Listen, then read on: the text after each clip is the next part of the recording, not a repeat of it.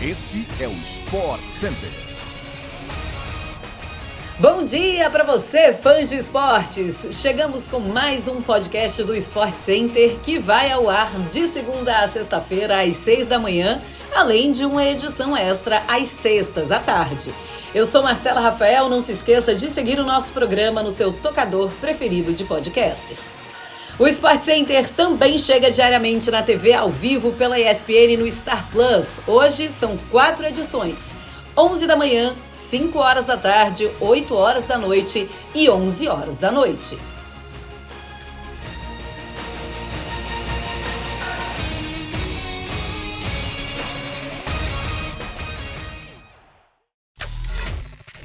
Não há mais negociações entre a diretoria do Santos e o treinador Marcelo Bielsa.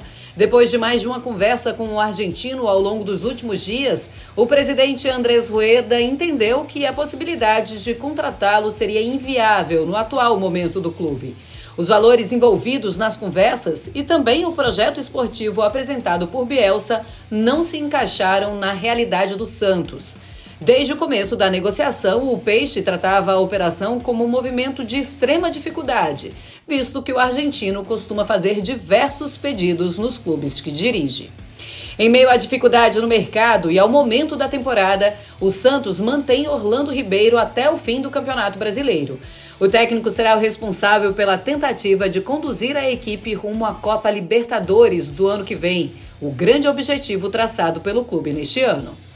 Desde a demissão de Lisca no início deste mês, o Peixe abriu negociações com Sebastião Becassese, Vanderlei Luxemburgo e também com Maurício Pellegrino. As duas primeiras não deram certo, enquanto com o argentino a diretoria apenas teve um contato inicial e não avançou nas conversas. O clube trata o assunto com extrema cautela para não criar expectativas frustradas em seus torcedores. Além de um treinador, o Santos estuda o mercado para contratar um executivo de futebol. Essa função vem sendo acumulada pelo presidente Rueda desde a demissão de Newton Drummond, o Chumbinho. Às vésperas das finais de Copa do Brasil e Libertadores, o Flamengo teve um mês de setembro para esquecer e fez a pressão por resultados aumentar na torcida.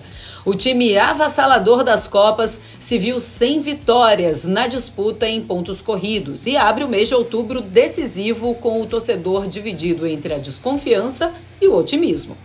O Flamengo, que se orgulhava de ter chances de título em três frentes, mesmo escalando times diferentes, chegou ao quarto jogo sem vitória no Brasileirão, com a derrota por 3 a 2 para o Fortaleza, de virada no Castelão.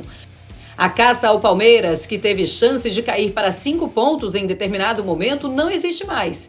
E os 15 pontos de diferença para o líder não somente sepultam a possibilidade de título, como colocam o time de Dorival Júnior numa perigosa quinta colocação, fora do G4. Sábado, o Flamengo recebe o Bragantino no Maracanã pela 29 rodada.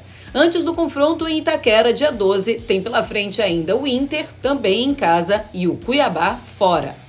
Do lado do Corinthians, a empolgação fica por conta do bom momento que vivem os atacantes.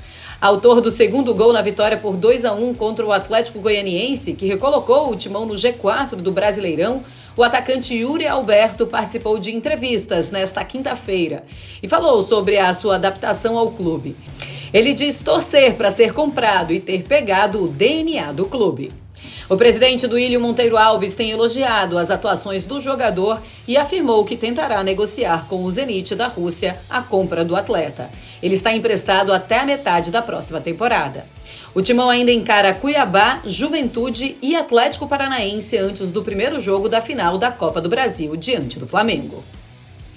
Passada a última data FIFA antes da Copa do Mundo, Neymar voltou aos treinos do Paris Saint-Germain nesta quinta-feira e recebeu elogios do técnico.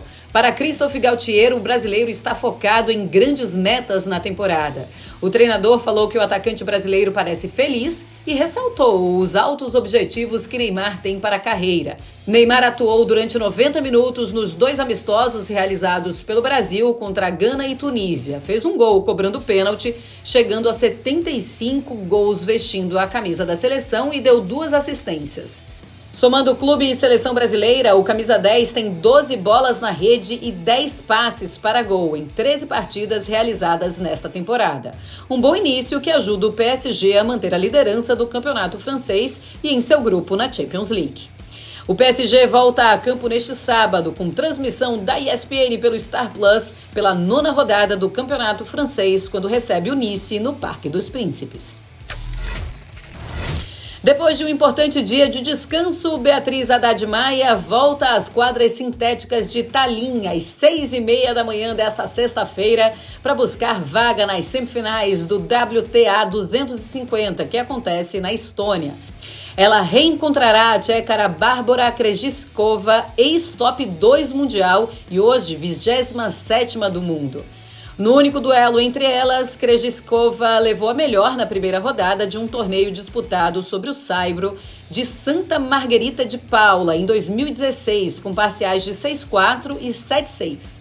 Na melhor fase de sua carreira, Bia tentará adicionar mais uma vitória sobre a campeã de Grand Slam em seu currículo, que já inclui nomes de peso como Iga Swiatek, Petra Kvitova, Simona Halep, Bianca Andreescu e Sofia Kenin. Ao mesmo tempo, Bia poderá garantir a mais alta classificação da carreira. Atual 15ª do mundo, a canhota de 26 anos tenta avançar uma posição e sua única concorrente é a suíça Belinda Bencic que também está nas quartas de Tallinn e jogará diante da croata Dona Vekic. Existe até mesmo a chance de Bia e Bentic duelarem diretamente na semi. Os duelos do WTA 250 de Tallinn, o fã de esporte acompanha na tela da ESPN pelo Star Plus. As emoções já começaram logo cedinho, às 5 horas da manhã. Chegamos ao fim de mais um podcast do Sport Center. Voltamos esta tarde no seu agregador favorito de podcasts. Até mais!